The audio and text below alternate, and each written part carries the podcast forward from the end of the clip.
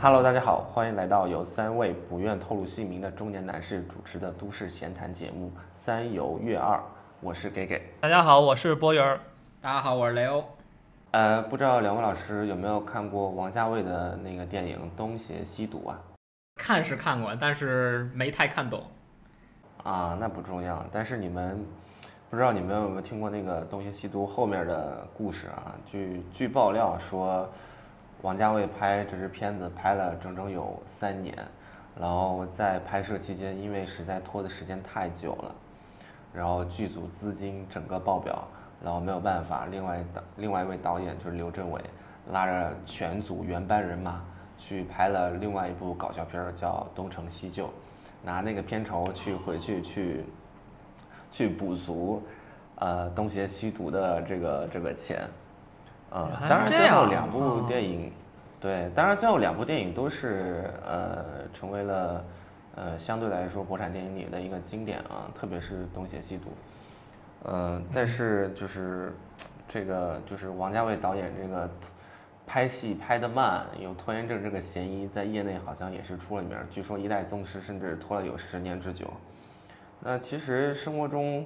不止生活中吧，甚至历史上也好多人有拖延症的这个现象。比如说文艺复兴三杰之一的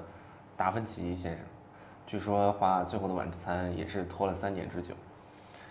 呃，然后到现在的话，我我不知道两位老师啊，我是觉得现在身边这种拖延症这种现象好像越来越普及了。然后从我知道有拖延症这个词儿到最后越来越多的在网络上、在社交媒体上听到大家讨论这个词儿，我觉得这是一个越来越普遍的现象。不知道两位老师怎么看？我是觉得，呃，这个自打听到拖延症这个这个词之后，就觉得这个这这就是自己发生会发生的事情，感觉我觉得应该很少有人会说自己没有拖延症吧。我觉得从没有拖延症这个词儿开始，我就有拖延症了。拖延的时候根本不知道自己在拖延，这个事儿就是这么自然的发生了。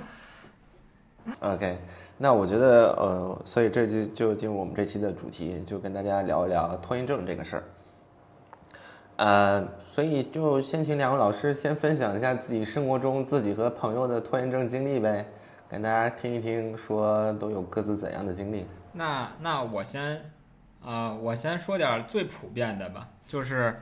几乎每个人都一定有的拖延症经历。我觉得啊，嗯至少就是大家在写暑假作业的时候、寒假作业的时候，我想没有人不拖延吧。嗯，深有体会。哎，我觉得就是那种，当然，当然啊，在我的生活中，我是确实碰到过有那种能在寒假跟暑假的头两周把所有作业都写我完我也碰上过，我初中有一个。然后他当时跟我说，对对，他当时跟我说，我写完了作业，我才能够全身心的投入到玩乐里面去。当时我觉得，这个孩子不是一般人。必成大器，不不，我们初中的那个人学习成绩特别差，没成大器啊。他只是做的很快而已。那我就不知道，反正他的学习成绩是不怎么样的，但是他每次确实是，呃，就是刚一放假完了之后，很快，可能一两周之内就能把整个假期的作业全都给写完了。全都糊弄完。对，那雷欧老师，你的暑假作业是一般都到什么时候开始写？我就是暑假作业，无一例外，永远都要拖到最后一天。然后我最最疯狂的一次经历就是，暑假作业不是有作文嘛？就是语文嗯课老师会留十篇作文，基本上每个暑假。嗯然后我最疯狂的一次是，暑假大概放两个月，然后前两个月写了四篇，然后最后一天写了六篇，效率拉满。但是你是怎么把所有作业都积到最后一天的？那也不可能，那也写不完吧？呃，别的作业可以直接抄答案，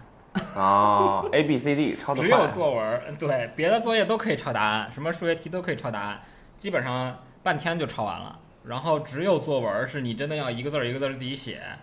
而且然后嗯，当时在写作文的时候呢，因为最后一天要写六篇作文，然后基本上一个上午上午两篇，中下午两篇，晚上两篇，然后你在进入到这个状态的时候，你就进入一个心流状态，就跟你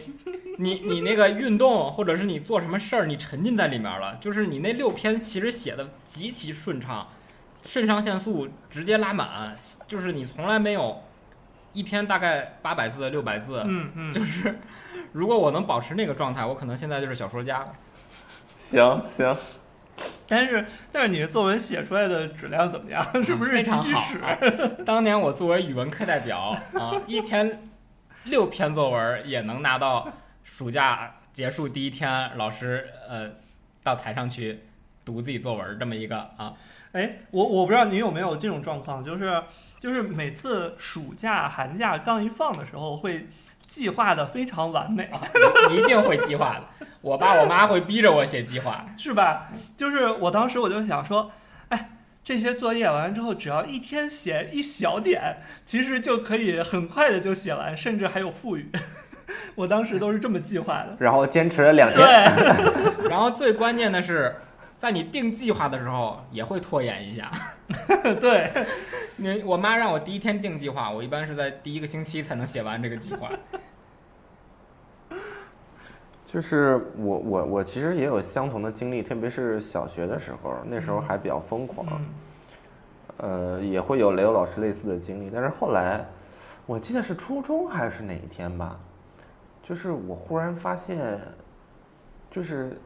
因为因为暑假作业很多嘛，但是老师其实是不会全都看的，对对，他可能只看你写不写。他就比如说你刘老师，你那暑假十篇作文，你一个班四十个同学，四百篇作文，他哪有时间去看？扫一眼，当我有一天意识到说，老师不太看这个东西的时候，就忽然在那一天暑假作业对我失去了完全的意义，就是就是我之后就再也不写暑假作业了，识就是破了这个游你你给老师学习呢？给谁学习呢？没想到你是这样的人，给给老师，你是为老师学习的吗？都还给老师了，呃，这就是我我当时我当时对学习，特别是对作业的这个态度，就是完全是 OK，你给我布置个作业，那我去做。但如果我做了你也不看，那我写它干嘛呢？我就绝对不写。我记得印象最深刻到后面就就养成了习惯，从来不写我记得写。印象最深刻是那种英语的作业，不仅仅是暑假作业啊，就是平时的作业。你比如说像那种什么完形填空啊什么的，就好多选择题嘛。完了之后，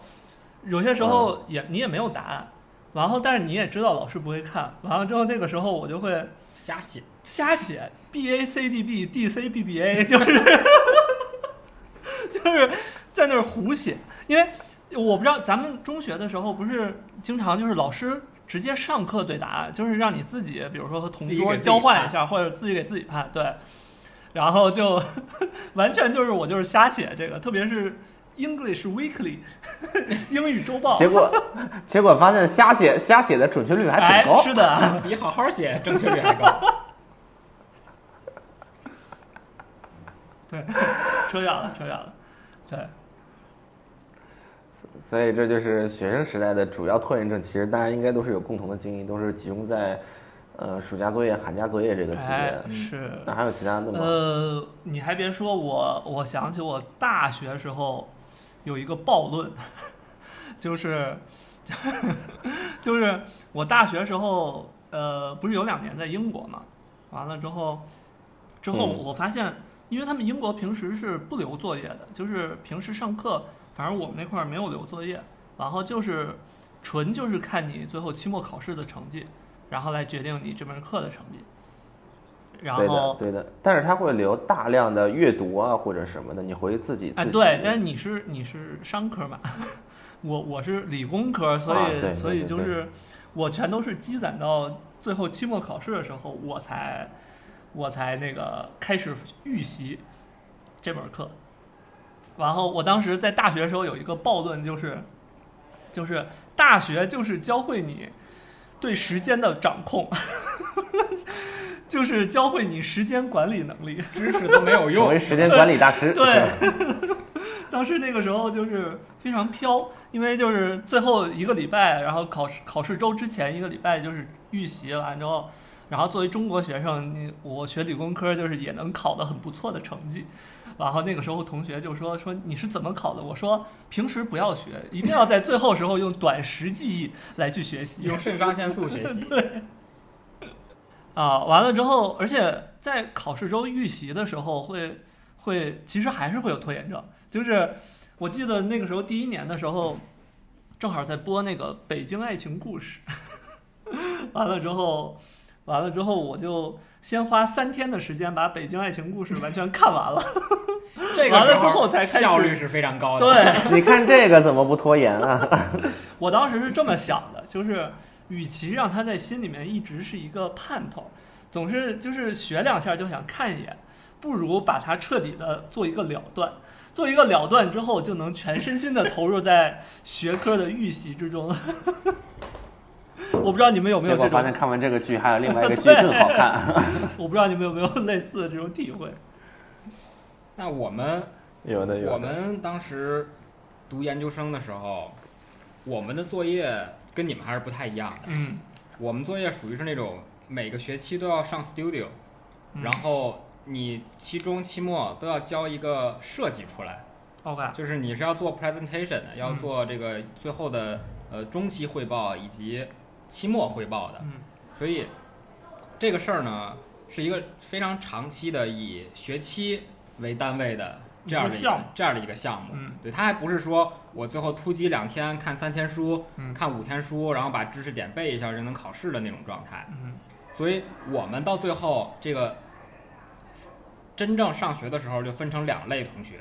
一种是没有拖延症的同学，他们是真的每周都能把自己的工作按计划完成。真的假的？真的有这样的真有这种人很少，哦但是有，大概比例可能我们班当时三十个人，嗯，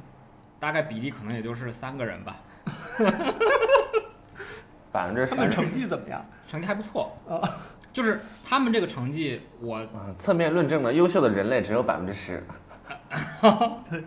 他们这个成绩就是还还可以，还可以嗯中上吧，属于。然后绝大多数人都是，就是在期中汇报前，还有期末汇报前是一定会熬夜的。嗯，就是我们我们专业在学校里是专门有一个那种建筑系馆，然后有那种专门画图的教室，还有那种机房，就是让你最后出图用的。嗯。基本上在期中、期末的时候，你连位子都找不到，就是你的电脑一定会被抢空，打印机一定预定不上，然后最后做模型的那个模型切割机，然后 3D 打印机，甚至你可能到最后期末前买材料都买不着。哦，就是大家拖延症严重到这个程度，几乎百分之九十的人都会在最后期中、期末那一两个星期集中熬夜、集中画图、集中买材料做模型。嗯，这个是我们专业的一种一个拖延症体验，还是现在还是可以看出来，其实啊，至少对于无论中国小孩儿还是美国小孩儿，绝大多数人还是处在拖延被拖延症折磨的这么一个状态里，所以还是说 deadline 是第一生产力吧？真的第一生产力。对，那那那那你说完理科了，然后说完这种要动手的，来说说文科的吧。听听看。因为因为我大学学的是我大学学的是其实是呃 BS 嘛，那个还好，因为是有是是呃理科专业还是有很多嗯考试的，所以那个时候拖延症并没有特别的影响我。但是拖延症真的是大爆发的时候是反而是我读研究生的时候，因为我研究生选的专业是艺术类，就是文科类的专业，所以是没有所谓的考试，只有最后一个大的 dissertation，然后英国的那种呃毕业论文还是不用答辩的，然后所有我们选修课以及课程都是最后大家交一个 paper，就几千字到八千字啊、六千字啊什么的。然后呢，因为有分上下学期，然后每一个每一个学科它的截止时间不一样嘛。然后我记依稀记得是呃第一个第一个 first term 第一个学期的时候，我一般会留一到两周的时间去写我的、嗯，我的嗯那呃 paper 啊，课程的那个论文，比如说五千字、嗯六千字什么的。然后我就很明显的发现，我预留给写 paper 的这个时间越来越短，到最后一个学期最后一门课的时候，就是明天早上十点就是要上那个网页去交那个 paper，因为我们都是交电子版的嘛。嗯嗯我前一天下午四点我还没开始写，啊我室 友都都都很紧张，你知道吗？嗯我室友，我室友都说，你最近有点闲，你不是明天就是 deadline 了吗？然后我说，对的，我好像确实应该开始写了。然后在当天晚上八点开始疯狂的写，进入了就是心流都我都不。知道我自己在码些什么东西，就是就是，对对对，可能就是进入心流状态。就是我唯一关注的就是我们不是开个 Word 文档吗、嗯 w o r d 文档呢左下角有一个你的字的总数，你知道吗？对我来说，我关注的只有那个那个字的总数。就啊，离六千还要差两千字，离六千还差五百字，然后就是疯狂的写到明天早上九点，就把它交掉了，你知道？然后那时候因为念书在英国念书也很多年了嘛，他们那种其实写 essay 都有套路嘛，你一个有一个什么 introduction，、嗯嗯有有有一个开头，嗯有一个有一个主体，有一个结尾，你要从哪里摘一些引文，其实是很有套路的，你知道吗？所以写这个东西对我来说其实并不难，然后然后我又我又陷入了一种。我为什么要写这个东西的那种状态？你知道吗就就纯粹为了应付事儿在那瞎写，对对，纯粹为了应付事儿在瞎写。你说，比如说那时候念大学的时候，还想，哎，我这我这那时候那个那个追求，叫什么绩点嗯还是挺重要的。对我可能还要升研究生呢。到了研究生的时候，我已经非常明确说，我已经对校园生活真的是非常排斥了。我我我我不想再去读个博士或者什么了。我觉得这个对我来说没有用了，你知道吗？所以对我来说，能毕业就是 OK，没问题了。所以那时候真的是，我我我开始完全不知道自己为什么要去写这个 essay。然后当时 dissertation 时候，就是那个就是整个课程毕业的大论文的时候，选了一个题，然后最后再写。拖延症甚至拖延到我过了 deadline，我都没有写完，哦，没有办法想了个损招嗯，就去找校务室跟他说我肩周炎犯了，我不能打字。开了个病假条，老老外能延了随便两周。给你开啊？没有，因为肩周炎这个事儿，他不会给你去做什么 CT 或者核磁啊。这哎，这就是正好给，嗯、听众朋友们，虽然不是一个很好的一个一个一个一个一个方式，但是是教他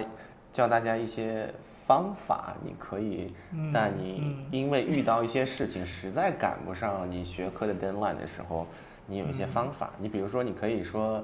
呃，肩周炎啊、腱鞘炎啊，呃，这种跟打字啊、完成你这个 essay 相关的病症，是吧？然后你就可以去校务室开开假条。回头，你可以分享分享你的。我这边也有一个经验，就是就是我有些时候赶不上了，完了之后他们老外的那个作业提交，有些时候是在一个系统上提交，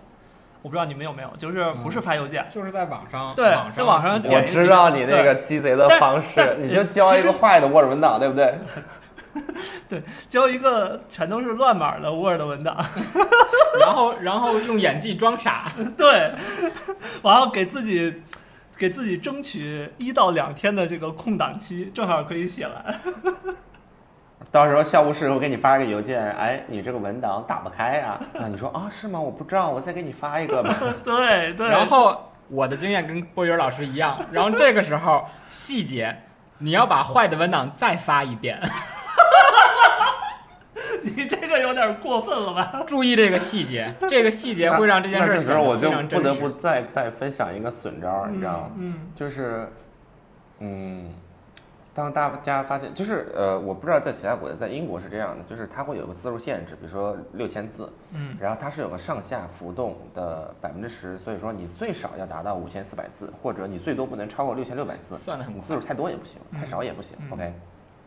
所以对我们来说，我们要 hit 那个 number，就是我们要达到五千四百字。但这时候就是你，你比如说你拖延症犯了，你又没没多少时间，你确实达不到那个字数，你达到了比如说五千二，你实在憋不出什么字儿了，你还有一个最阴损的方式，你就是把字体改成白色，那在 Word 里打随便打什么字儿，打两百字儿。因为老师是不会去具体去看你数你多少字儿，他这个 word counting 啊，他这个数字数其实是系统自己算的。你知道吗？他实际看又看不到那个白色的字。你这个还有一个，你这个方法还有一个变体啊，就是你可以把这个字藏在图片后面。你的 Word 里面有时候会带图片的，然后你你比如说你放一张大图，这个图占了半一半的 A4，然后你这个图后面是可以藏几乎半页的废话的。我们这一期应该教你如何如何能交作业，如何按时的写 essay。OK，呃，哎，那博越老师还有什么其他非校园生活类的拖延症经历吗？啊，嗯，呃，这个生活中也有一些啊。我我我工作的时候，呃，有一次，就是我我在那个公司要要申请专利，完了之后，嗯其实其实和作业很像啊，就是就是申请专利的时候呢，那个当时当时这个呃，我提交了之后，这个专利局给了我一个给了我一个初审的意见，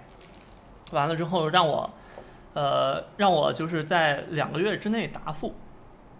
然后然后我我这个案子比较特殊，就是我这个案子它是属于那种就是高新科技，所以它能走一个快速通道。然后呢，当时律师就跟我说说说专利局希望你两个月之内答复，然后呃如果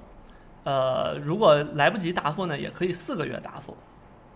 然后我当时心想，哦，那就四个月之后再说有选择的，大家肯定就四个月了。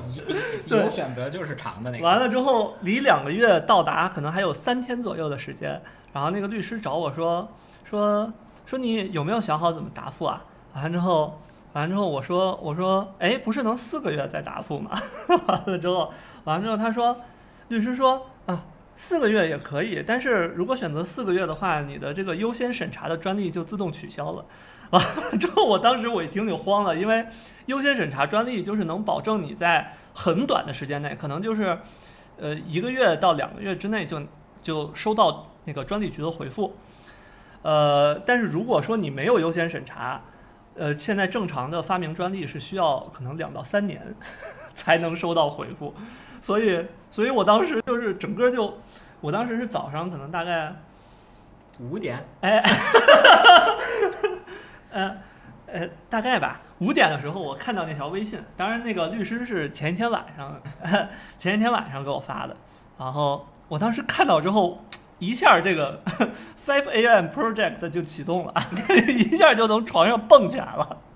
完了之后，当时就是赶紧冲向电脑，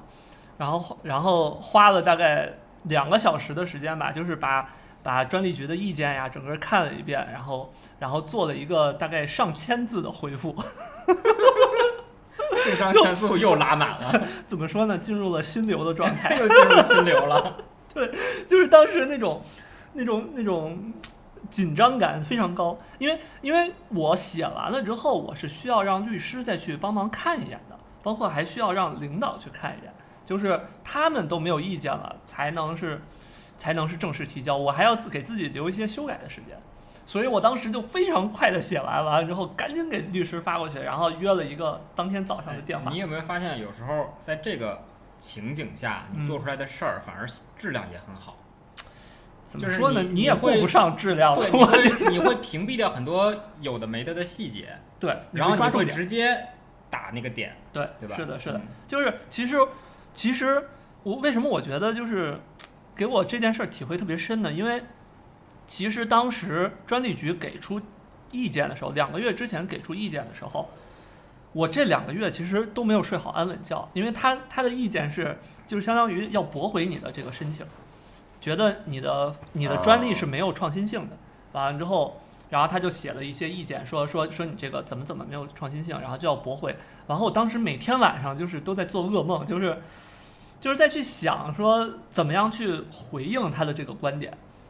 完了之后，怎么样也想不到一个特别好的，结果就在就在要 要截止的那三天的早上，花了就花了那两个小时，对 对，就花了两个小时。从那天起，我就非常坚信 Five A.M. Project 非常值得。还是拯救了自己的，拯救了自己一次一次经历。还好那天闹钟设在了早上五点。对，所以，所以就是最后啊，最后呃说一下这件事的结果，就是就是按时提交了呃相当于对这个专利的回复，然后专利局可能大概在两周之内就直接给了这个专利的一个同意的审批。嗯，对，非常快。然后当时就想，为什么没有在，为什么没有在就是他给出回复的当下就做出回复？那那不是更早就能拿到这个专利？那可能如果当下回复也未必是这个结果，是，对吧？我觉得是。你没有肾上腺素和心流的加持，还有 FAM A M Project 的加持，对，感觉 buff 非常的少。对，但是但是这件事儿就是。对我的对我的这个怎么说呢？就会让我想很多，就是会觉得，一是会想为什么两个月之前没有提早的回复；二呢，就是会会觉得是不是呃 怎么说呢？在这种当下回复的才是最好的，在在这个只有 deadline 很逼迫你的情况下回复的才是最好。就是每一次在你拖延完了之后。你其实都会想，对，如果如果早，对，如果当时我按部就班的完成这件事儿，那就好了。或者说，如果我当时立刻完成这件事儿，那就好了。嗯。但是有时候我现在也会想，如果真的是这样的话，嗯，结果未必是现在这个结果。嗯。就是可能你最后在肾上腺素的加持之下，嗯，你主动屏蔽了很多细节，主动主动屏蔽了一些。不重要，细枝末节，一些一些有的没的，嗯，然后这个最后最后你这两个小时会让你这个你这个事儿反而显得非常集中在这一个点上，嗯，对对，而且还有一点就是，我可能会觉得，就是这两个月做的噩梦可能也是有帮助的，相当于就是。就是你在消化这个东西，你在不断的打打磨你的观点，在梦里也在思考，是吧？对，就是需要这么一个契机，完了之后集中性爆发的输出，哎，所以这个是这个是我的一个呃最近在工作时候一个拖延症的小小的经历，嗯。嗯，那。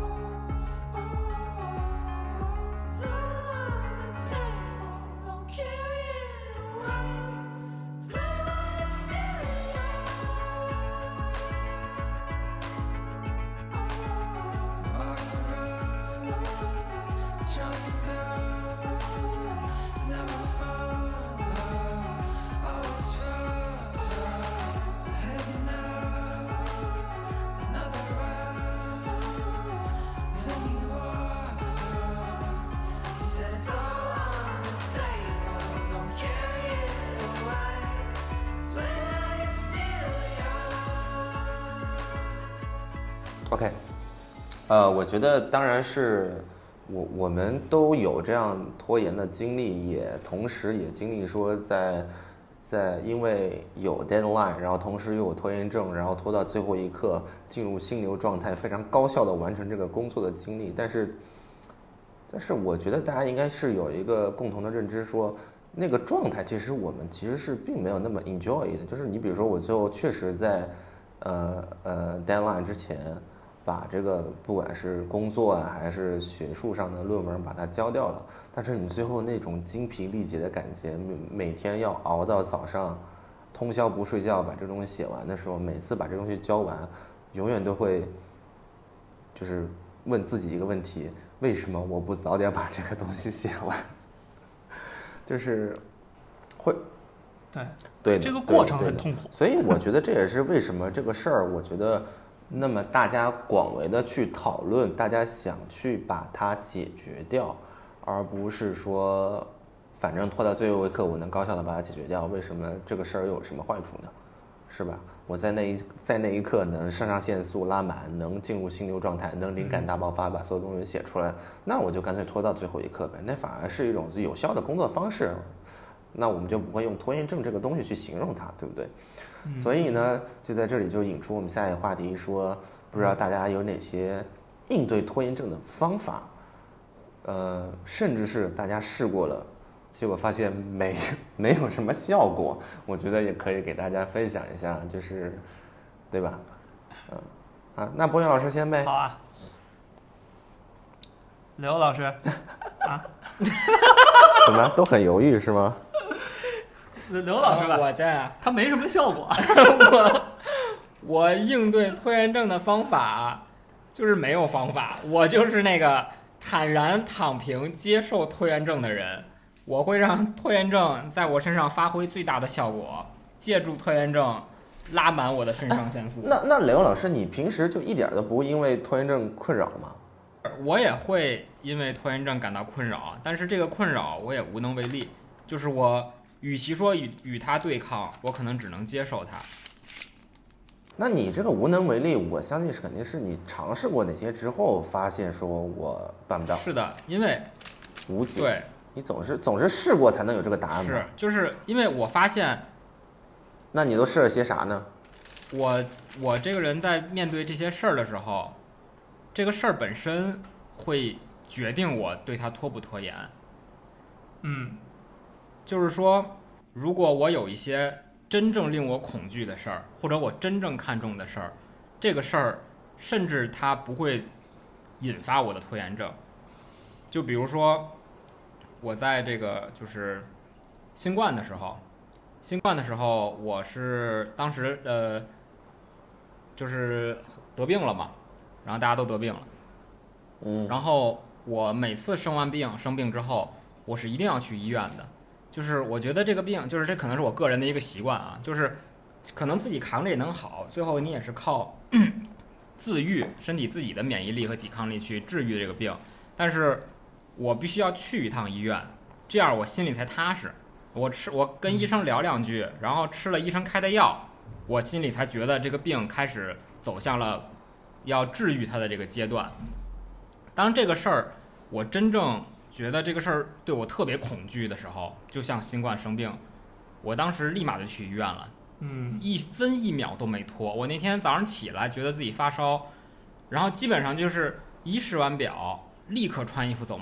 穿上穿上衣服出门儿嗯去医院，没有任何拖延。所以与这个与这个相反的呢，是在我的生活里其他的一些小事儿上，就比如说我有时候点个外卖。嗯我点了这个外卖呢，我会醒一会儿再吃。嗯，等这个外卖送到我家门口的时候，我把外卖搁在桌子上，外卖搁在桌子上，然后搁一会儿，先干点别的事儿，找个电影看啊，找个洗洗手、擦擦桌子啊，呃，找个饮料，把这个外卖醒一会儿我再吃。很有仪式感。非常有仪式感。然后比如说我，呃，收到快递，这个快递我已经收到了，我也知道它里面是什么东西，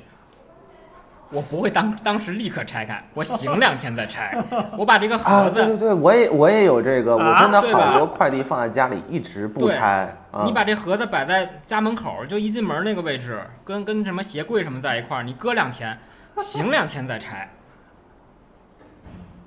对我，我经常买一些，呃，啊，除非除非是，比如说我家，比如说那种生活用品已经用完了，比如说沐浴露已经用完了，啊对对对对，然后我夏天第二天到然后，对对，这种这种我会开，但是有时候买一些东西，比如说哎，比如说你说收藏的，或者说比如说我买了个游戏卡带，我当天非常想一玩，些有的的。然后他结果他第二天送到，我我反而没有那个，或者他第二天没时间，或者说我一下想不起来要玩了，我可能放那儿放一周都不开，就这样。嗯，是的啊，是的这倒是。是这样的，对，就是这个是买了外卖，然后点点那个那个快递和外卖，然后我有时候洗完的衣服，就是晾完之后，我也会洗把这个衣服从阳台收进来，搁在沙发上、或者搁在什么哪个哪个哪个抽屉上，醒两天，也要醒一醒。醒两天，醒两天我再叠起来收进柜子。所以说，所以说这个事儿给我什么启示呢？就是生活中让我悟到了什么哲学呢？就是当你生病的时候，嗯当你觉得这个事儿真正威胁到你生命，真正对你是极其重要的时候，你一丁点儿都不会犯拖延症。嗯但是当这个事儿对你没那么重要的时候，嗯比如说我早十分钟还是晚十分钟吃饭，嗯早一天还是还是晚一天拆快递，，嗯是早一天还是晚一天叠衣服，这个事儿往往拖延症会发作。所以在我身上，当我意识到自己是这样的人之后，我就放弃对这些东西的抵抗了。就是我的身体会自己告诉我什么事儿是真正重要的，什么事儿没那么重要。那工作呢？工作就是没那么重要。也就是说，实际上是身体的一种本能了，有是点。一种本能。对我来说，我觉得我后我后来不再抵抗这个事儿了，嗯就是我觉得他自己会自动告诉我说，这个事儿我是不是真正在意，我是不是真正重，嗯这是不是真正对我来说很重要，我需不需要调用我的意志力，调用我全身资源，调用我的查克拉，去当下解决这个事儿。所以我可能是与他比较和解的这么一个状态。啊，明白。所以雷欧老师遵循的是一种身体本能法，啊，跟着跟着自己身体的本能走，重要就去做，不重要就不做，拖着就拖着也无所谓，也是一种方法。那波源老师呢？刚才刚才那个雷雷欧说的这个，我忽然想起来个事儿，就是就是新冠的时候，新冠的时候你不是看病吗？嗯我我我也干了一件事儿，完全没有拖延，就是我在网上我看说说就是大家对于这个物资不是非常紧缺嘛，有一阵子，然后然后说如果要是再封下去的话，你们北京没有紧缺的时候吧？呃，有有这个恐慌，对，有这个恐慌，就是真实没有紧缺，但是有有这个恐慌说啊哪儿哪儿哪儿，就是特别是有些时候我们嗯嗯。下楼，然后到对面菜市场，然后就发现菜都没了，那种时候最恐慌，有哄抢对，，嗯就说明自己家边上可能有了。完了之后，完了之后就是，然后我看一篇文章，就是说，就是说这种情况可能会一直持续下去，然后到到极端的状态，就是就是可能人和人相互之间就会抢东西。我当时我看到这个这篇文章之后，二话没说，我到网上下了一个斧头。多少有点这这这这小不拉几的，我以为你买了个消防斧呢，这有啥用？还不如一把菜刀呢。哎，但是好使劲儿啊！绝了，我操没有拖延是吧？这这这这这这段这段掐掉啊！甚至没有货比三家，对直接下单。对，直接下单。我我之后我在想，应该买电锯，搞错了，感觉电锯更更猛一点。OK，呃，那回来就是，那博远老师，你有什么呃应对拖延症的方法吗？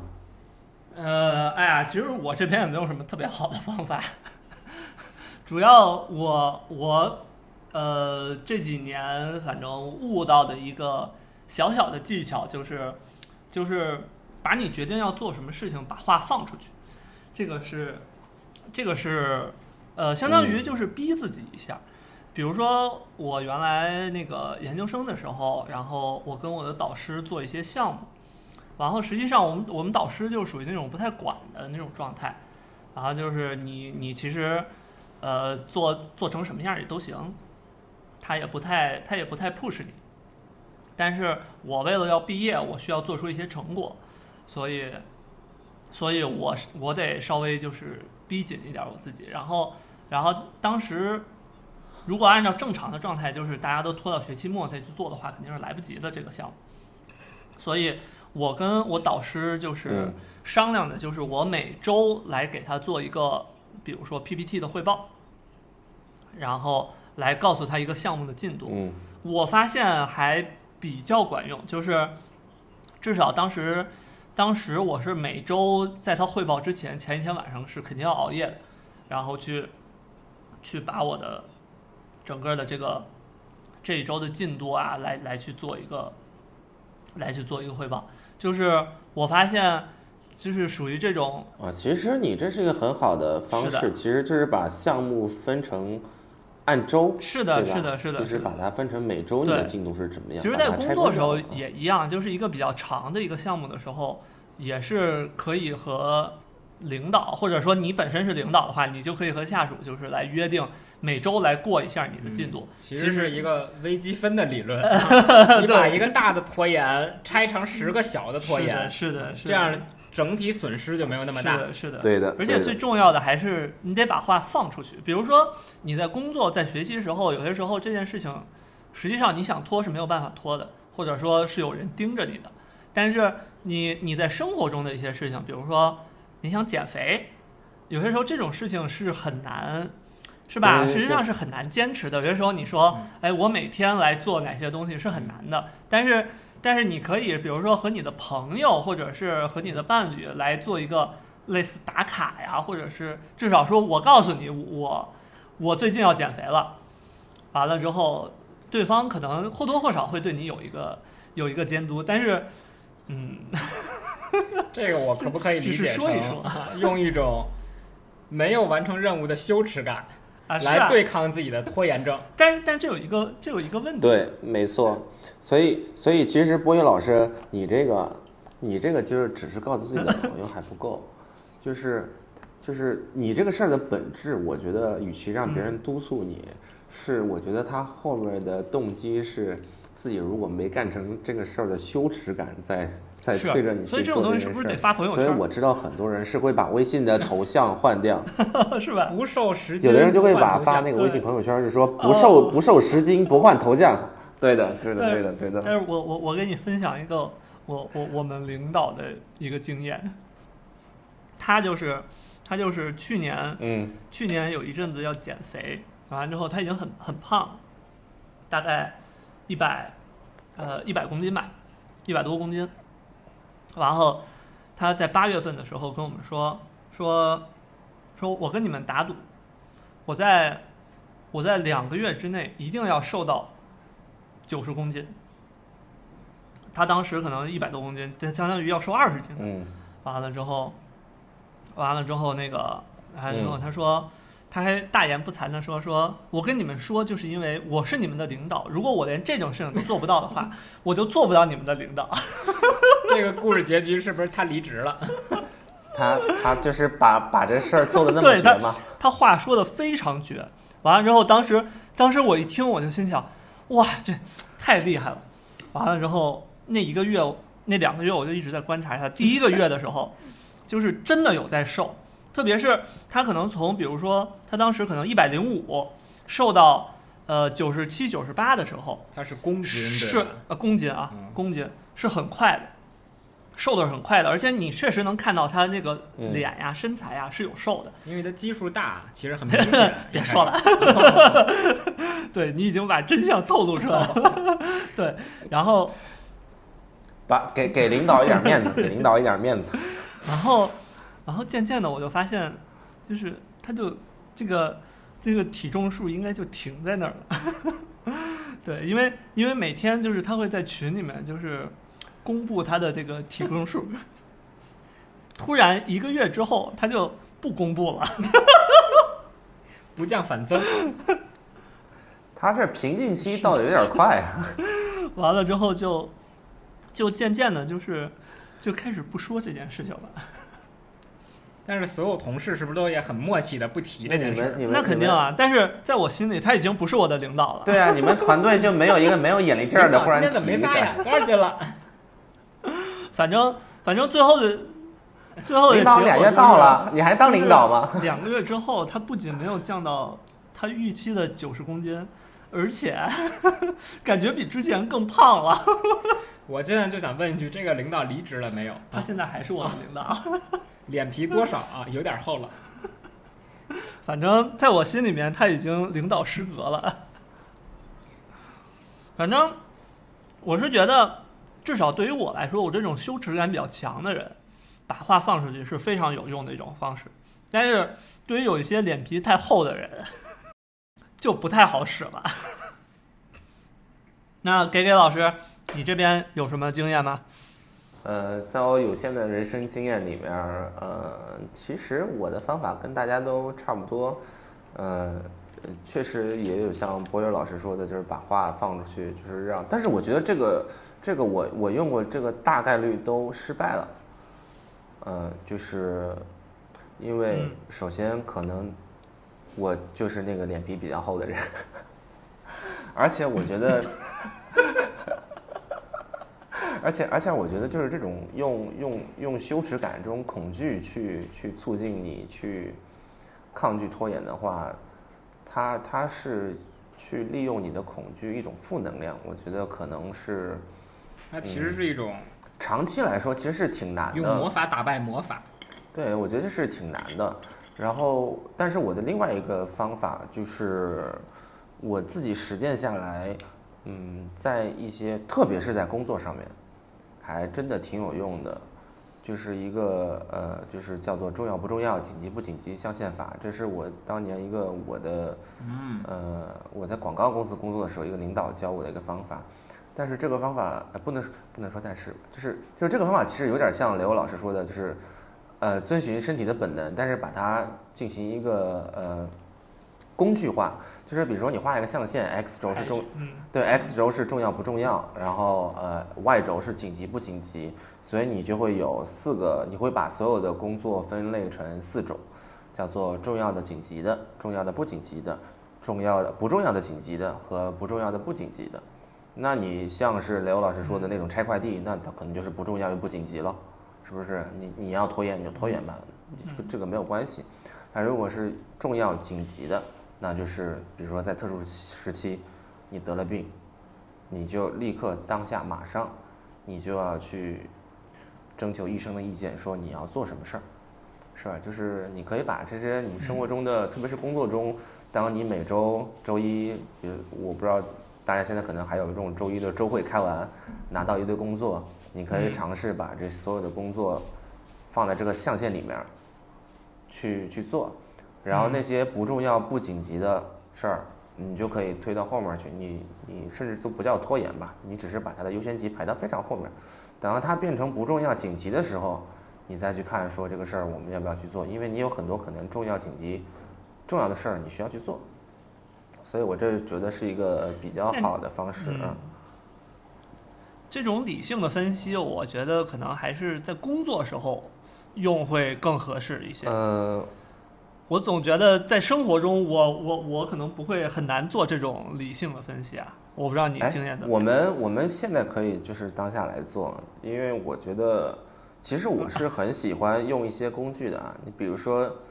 嗯呃，我比如说波月老师现在已经结婚了，那比如说生孩子这件事儿，其实对你来说是不重要不紧急的，至少在目前这个阶段、嗯是重要不紧急的，是吗？因为因为比如说对我来说，是吧？呃呃，结婚就是找到找到另一半儿去嗯进入下一段关系，可能是重要不紧急，对我来说很重要。嗯但是我我觉得并并不需要那么着急的去做，就是我必须在今年啊或者说六个月之内结婚，我没有这样的诉求。但是我相信嗯，它对我的人生来说是比较重要的。所以我嗯我意识到它是重要的，但就够了。那那你也不紧急。那你现在重要紧急的事儿，可能对我来说就是我要在当下去把我自己接下来三到五年的事业上的事儿去规划好，是吧？我觉得这个就是，嗯但是我觉得这是一个方法论嘛，这是一个大家可以去去实践，它并不一定适用你生活里的所，有的我觉状况得。我觉得可能在生活中，就是我们也许不会说像在工作里面这么理性的做这么严肃的做判断，他可能你在心里面就已经默默的就就很快的就分类。就是波尔老师，这个就取决于为什么你说它很适合工作，因为比如说在工作里面，什么事儿重要不重要，大家都会有一个基准的判判断，它是有个标准的。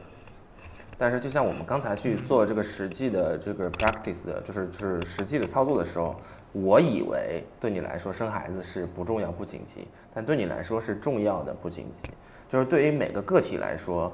这个事儿是是是非常主观的对啊。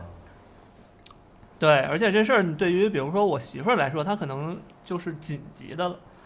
啊因为有年龄的这是个的这个这个东西，呃对对，女孩儿来说，可能她更更加紧急一些。嗯是的，对，而且我觉得这个事儿可能参照系也很重要，就是如果比如说我以我这个人嗯来考虑，以我的人生，以嗯我作为主角来考虑这个事儿的话，可能所有工作都是紧急不重要，嗯或者不重要不紧急的。嗯但是如果我把我员职工这个身份放得很大的时候，嗯所以那可能工作里面的事儿就变成又重要又紧急了，或者是在老板眼里，这个工作对我来说是又重要又紧急的。对。但是对于我个人来说，可能所有工作都是不重要不紧。对，就是就是可能对我对，比如说我不知道雷波老师啊，可能对于我的父母来说，结婚这件事儿已经是重要和紧急程度都已经爆表了，你知道吗？差不多已经我爸妈跟你爸妈差不多就是就是他 真的假的？我以为你爸妈不管你。基本上我爸妈现在聊天儿聊天儿总会聊到这件事儿，啊，真的假的？啊真的我以为你爸妈也不管你。是聊着他们心里有这个事儿，就是聊着聊着，这话题忽然不知道怎么样一个九十度转弯就转到那儿去了，你知道吗？就是让你非常的惊恐。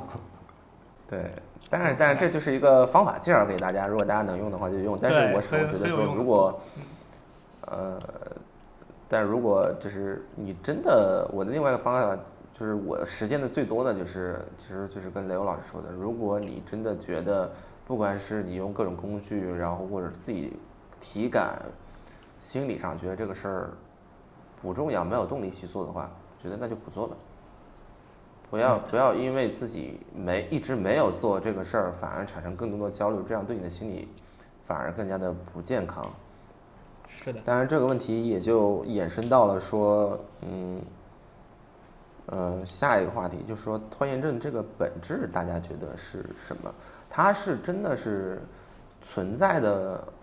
一个？其实我想问的是，大家觉得拖延症这个事儿真的存在吗？还只是我们臆想出来的一个概念，它其实不存在。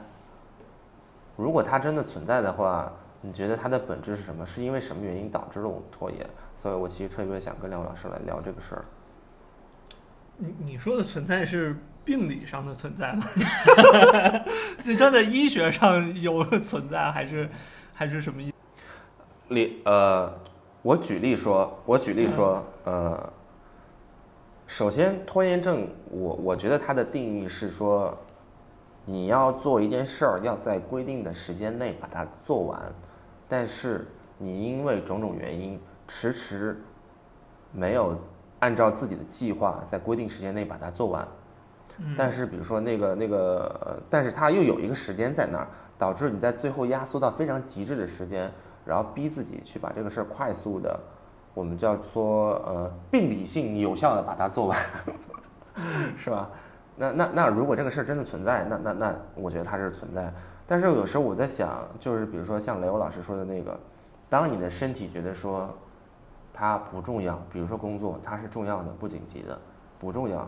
但是领导会给你一个 deadline，嗯，然后领导会跟你说你为什么有拖延症，我每周给你的任务你都没有完成，是吧？那那我觉得其实这个拖延症就不存在，就因为你就觉得它不重要，你就根本不 care 这个我明白，我明 deadline 的事儿。，我明白给个老师的意思就是还其实还是参照系的问题，嗯对谁重要？啊对的，啊！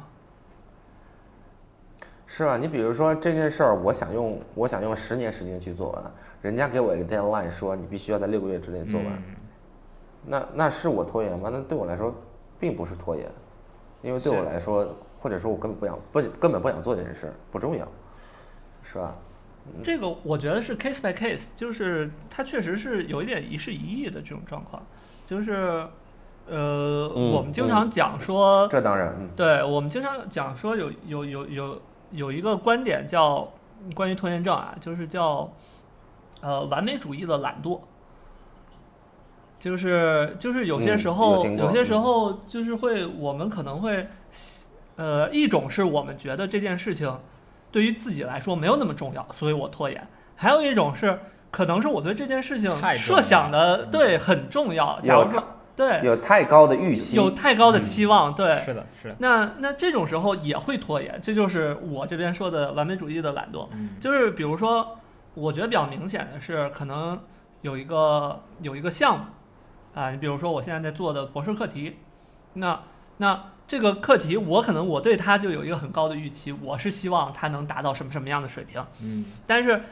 呃，在这种时候呢，我可能就就会想，哎呀，那要达到这个，就，哎，我需要解决这个这个这个这么这么多问题，然后突然就有一点怎么说呢？呃，又是又是焦虑的一种感觉，然后又是一种就觉得遥遥无期了，就是就是也是给自己预设了太对，有一点无从下手，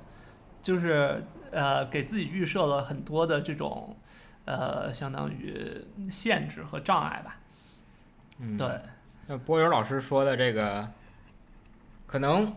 因为拖延症，你生活里也分很多不同的事儿都在拖延，嗯但是对我个人来说，最拖延的那个，拖延的最久的那个，往往是我最重视的那件事儿。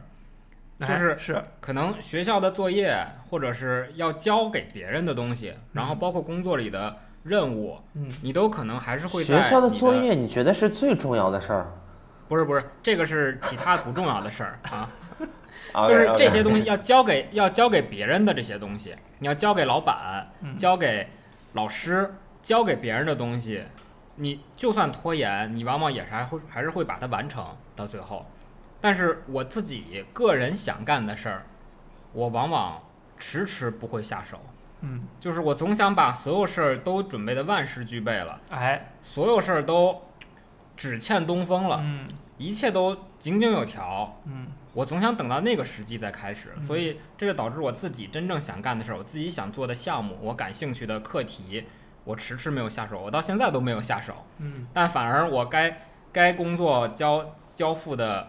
工作任务，该上学交的上学的项目，嗯这些都是交了的，哪怕最后有那么一点小的拖延。所以这个对于波友老师说的这个完美主义，我还是挺有感触。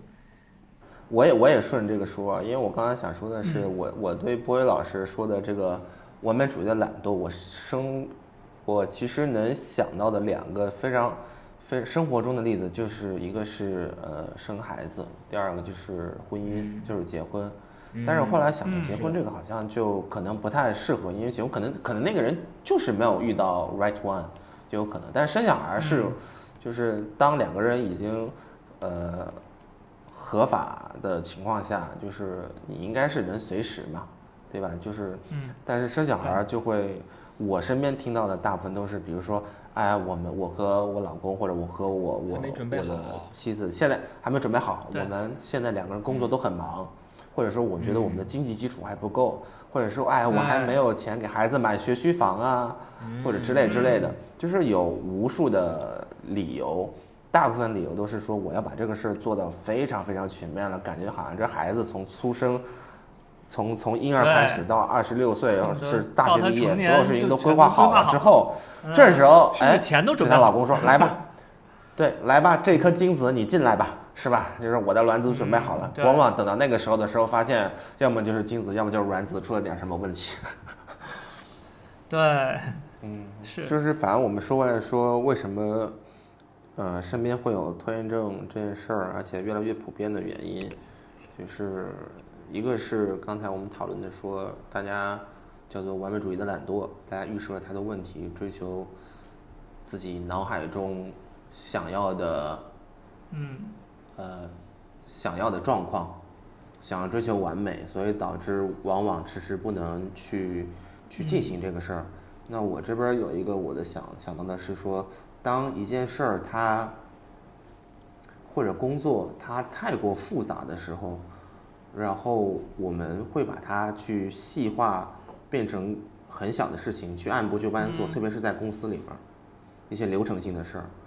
呃，比如说像周报啊，或者是我们那时候做竞品啊，嗯就长期要去做，看起来是很琐碎很小的事儿的时候，当你每天只专注在这个小事儿的时候，有时候你会就是丧失说我做这件事儿的具体意义，然后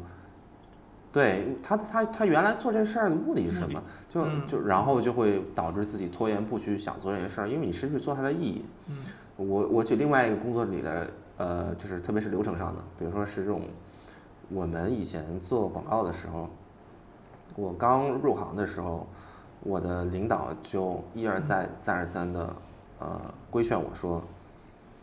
因为我们是乙方嘛，我们所有执行层面的东西都是会，呃，都是会产生费用的。比如说我们去做一张广告啊，或者拍一个 TVC 啊，这些都是要钱的嘛，是不是？只要是我们开工了，就是要钱的。所以做任何事情之前，嗯，对，你必须要客户邮件同意，这是一个广告公司必须要去做的一个流程。嗯，对的，对的。那时候，那时候就是相当于一个审批呃，流程。我其实不嗯。太明白，说我有时候就说，哎，客户微信已经同意了，我们打个电话，他说 OK 执行吧，为什么还要多此一举，一定要去去做这个流程？嗯，这个这个是举例之一嘛，因为公司里有太多这样的流程了。但是因为你就要去，其实它是在保护我们作为 agency，说如果客户反悔，说其实啊不行，我这个事儿我还是要想一想，改一改，不做。但是你那边已经开工了，已经产生了费用，是吧？虽然大大概率情况下，至少在现在的环境下，客户就算就算邮件给你确认了，他要改口，还是还是可以去改嘛。但是至少我们就就不会少去很多扯皮的空间嘛。就是这是其实这件事儿，这是在保护你，这是一个工作到 break down 到很小的一个事儿。但是如果你只关注说 OK，我我需要一个邮件确认的时候，你会说为什么我需要这个东西？有时候就会丧失说这个意义，然后我有时候就经常会忘记，或者说懒得去。我说行吧，等明天我再去跟客户去确认吧。今天已经下班了，这么晚了，是吧？之类的，所以就会，当你不知道做这些事儿有什么意义的时候，就会呃，就会我觉得就会拖着一直不去做。这也是我其实对拖延症，甚至是刚才跟大家讨论说，拖延症这个事儿到底存在不存在的一个事儿。因为当我发现，嗯，就按刘老师那个，是嗯呃遵循身体身身身身体身体本身的那个那个理论，当你觉得这个事儿没有意义的时候，你就是不想去。对的，对的，嗯你觉得它没有意义，你为什么自己去去做它？，嗯，是不是？是的，如果如果如果有时候我觉得你并不是犯了拖延症，嗯。而是你觉得做这个事儿没有没有什么意义，你没有明确说你做这个事儿有什么意义，那你去你你就会觉得说我做它干嘛？嗯。你在我在浪费自己的人生，是不是？嗯，对，很对难你很对这也是为什么在这个事儿上我那时候我我刚才其实，在举例的时候也说了嘛，就是我在读研的时候，当我发现我对这个学分儿高低，它是九十分儿还是六十分儿，对我来说没有什么差别，我拿到的都是一个毕业毕业证书，我并没有什么期望我要继续在在学术上进行深造的情况下，我只要能过就行了，我何必去追求那九十分儿？我何必把它做得那么好呢？当我失去这个意义的时候，所以我就会呃有极强的，嗯、按我的话说叫惰感吧，就是你对这个事儿提不起兴趣来，提不起精神去做，你就非非常懒惰，不想去做，所以就导致了所谓的拖延症。不知道梁老师对这个看法有什么想法？呃，就是呃，关于你说没意义这个事儿，然后你也提到说你们公司会有一些嗯流程制度，是你你觉得没有什么意义，这让我想起来，呃，我们原来上一家公司，呃，我加入这家公司的时候，我们领导就说你每天都得打卡，公司要求要每天都要打卡，上班打卡，然后。然后我因为是从一个外企跳过来的，我就觉得我就觉得这事儿嗯特别、特别无聊，嗯嗯，你知道，就是就是我也一直非常抗拒打卡这件事儿然后。我我是很抗拒这件事情，就是我觉得它会消磨人的这种这积极性嘛。但是我之后我听到的原因是什么呢？就是这家公司一个初创公司，它刚成立的时候，它是它其实并没有让大家打卡，我们这个我们总经理。但是呢，随着呃就是公司开始运转之后，就发现有些人就是真的是可能十一二点才到单位。完了之后，下午两三点就走人了，就是就是这么一个状态，然后所以他才会要求打卡。当然，咱们不说他的这个结论是不是最好的一个结论，但是我只是想说嗯，实际上所有的流程制度都是有它的背景。明白，我是听到一个说法是说，很多流程，比如说财务上的报销，呃呃，或者说我们我们刚才提到的打打卡，都是因为公司里个别人他确实做了这个事儿，导致所有人都要为他做的犯的错误，要去做这个流程。对，是的，你比如说有人就是拿拿自己生活里的东西去报销啊，结果被嗯财务发现了，是吧？是吧？就是虚报数目啊，被发现了，结果导致说啊，那现在就要一二三几道审批，哎要怎么流程，每一个每一个规格，比如说你坐坐飞机必须要坐经济舱，不能坐公务舱，是吧？你你你住酒店必须份额是多少，就慢慢的才会有这个，是因为有那么一两个人他做了出格的事情。还有就是，呃，其实很多时候我们就是就顺着咱们这个话说，其实很多时候我们流传下的一些习惯，呃，它原初的这个。呃，原初要解决的问题其实已经消失了。嗯我我之前我啊看到啊，他们说，他们说说那个，你比如说咱们的键盘的排布，你知道咱们的键盘是叫叫什么？QS 什么什么什么？对的啊。就是就是现在这种排布，对的，我现在这种的我听说它是它是非常反人体的啊，反人体工学的啊。对，它是就是就是也咱也不是说反人体工学，但是实际上它跟人体工学没什么太大关系，嗯。就是说，呃，并不是说你这么排布，它左右就平均了，嗯或者是怎么样，嗯其实嗯。并没有，它是继承自那个打字机，嗯你知道，就是那种就是那种打字机，机械的打字机。然后当时为什么打字机不行呢？是因为最开始的时候打字机就是按照二十六个字母顺序排的，A B C D E 这么排的。但是但是打字机它是那种机械结构，就是就是它是你打下去之后，那个然后那个印刷体它连着一根杆儿，印刷体往那个纸上去印东西嘛。呃，你如果按照 A B C D E 这么排的话，它中间你在打快了之后，它那个杆儿会卡住，就是两个杆儿会绊到一起，会卡住，嗯所以它变成了现在这种键盘式的分布，嗯。相对来说就是把容易卡在一起的字母给分开，嗯，所以所以来做这么一种键盘式分布。但是现在键盘已经没有这个问题了，对你这个有点像我然而它依然继，承了，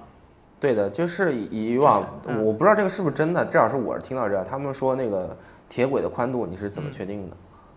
就说当时是因为两匹马的屁股就是这么宽，嗯。因为他们是拿两匹马 去哦去拉那个东西，对的，当当时他们的宽度就是这么定的，就是导致现在后来大家的所有的嗯惯例都说 OK，那个铁路的宽度宽度都是这样，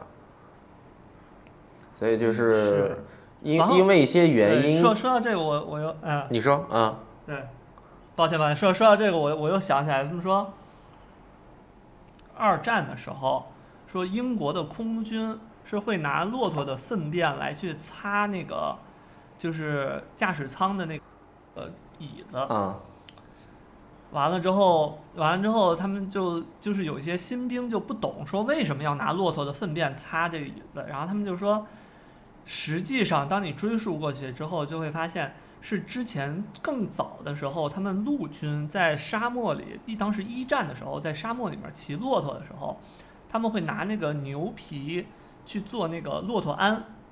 跟马鞍似的那种嗯骆驼鞍，但是骆驼是对那种异味非常敏感的一种动物，嗯所以他们需要往那个骆驼的鞍上面擦骆驼粪，让它分辨不出来。但是，但是就是这样的一个习惯就一直继承了下来，然后一直到甚至你跟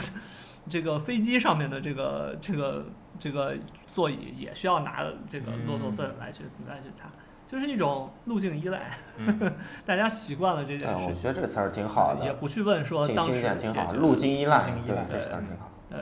那那么那就总结吧，反正我们都聊聊飞聊到这儿了，嗯，就是聊聊飞了，对呀、对呀、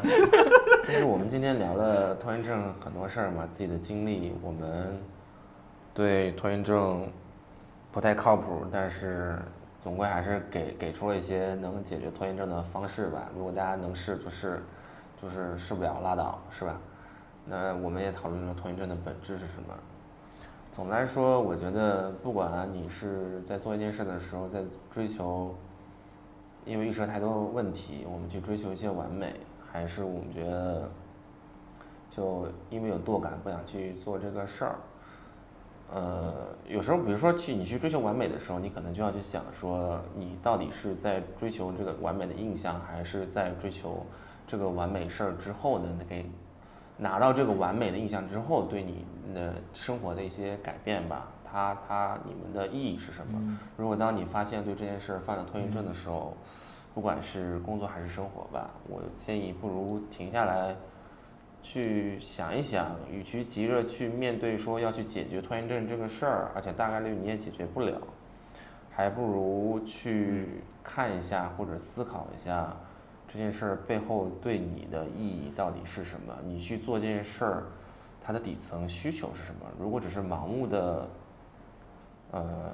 逼自己去面对这件事儿，去做这件事儿，而不去思考它背后的原因，我觉得有没有可能这也是对你自己人生的一种懒惰或者拖延症呢？